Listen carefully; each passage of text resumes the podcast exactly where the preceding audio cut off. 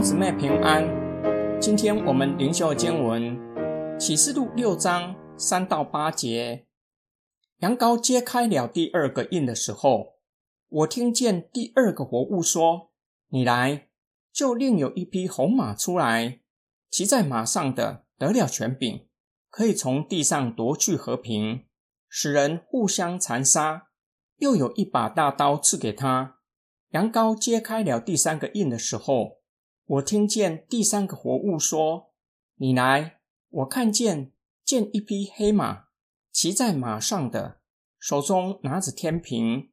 我听见在四个活物中间，仿佛有声音说：“一公升小麦卖一个银币，三公升大麦卖一个银币，油和酒也不可糟蹋。”羊羔揭开了第四个印的时候，我听见第四个活物的声音说：“你来。”我观看，见有一匹灰马，骑在马上的名字叫做死，阴间也跟随着他。他们得了权柄。可以管辖地上的四分之一，又要用刀剑、饥荒、瘟疫和地上的野兽去杀人。基督揭开第一印，白马象征假借正义之名的军事力量。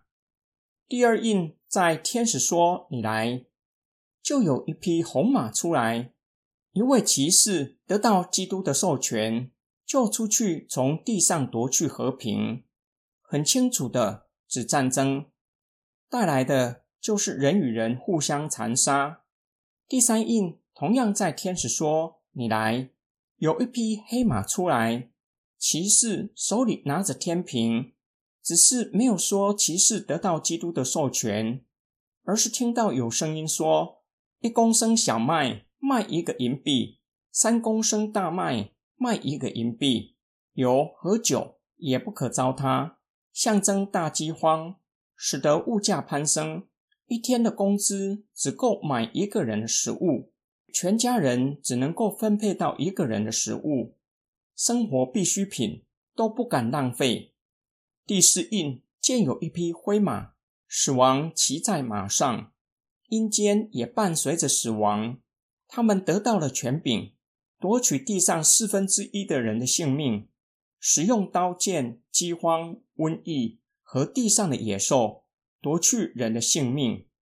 今天经文的默想跟祷告，自从人类的始祖亚当犯罪，国攻打国，民攻打民，大饥荒和死亡从来没有断绝过。直到现今科技医药发达，依然有许多人在贫穷之中。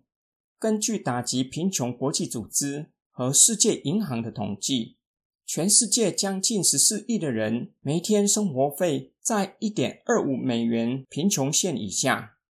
传播近三年的肺炎疫情，再加上俄乌战争，让问题变得更严峻。通货膨胀、粮食短缺，有可能会冲击我们在地上寄居的生活。葛培理牧师对黑马的解释，花了许多的心血，提到贫穷国家的儿童。出生后，即使可以存活下来，有将近三分之一的孩童会因为严重营养不良损及他们的健康。二十一世纪被视为文明的象征，依然有许多孩童活在暴力的阴影之下。除了家庭暴力，还有校园霸凌的问题。中南美洲帮派和毒品的问题相当严重，许多孩童在这样的环境下求生存。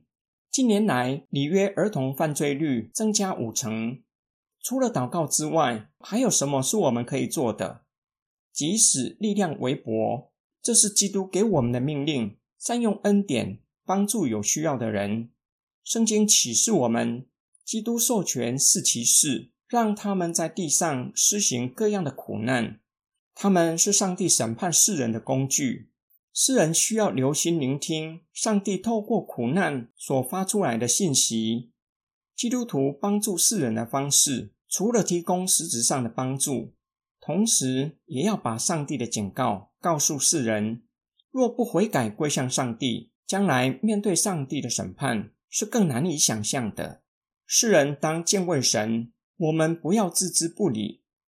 我们一起来祷告：爱我们的天父上帝，你是满有恩典和怜悯的神，你忍耐宽容我们的悖逆，为要叫我们回转归向你。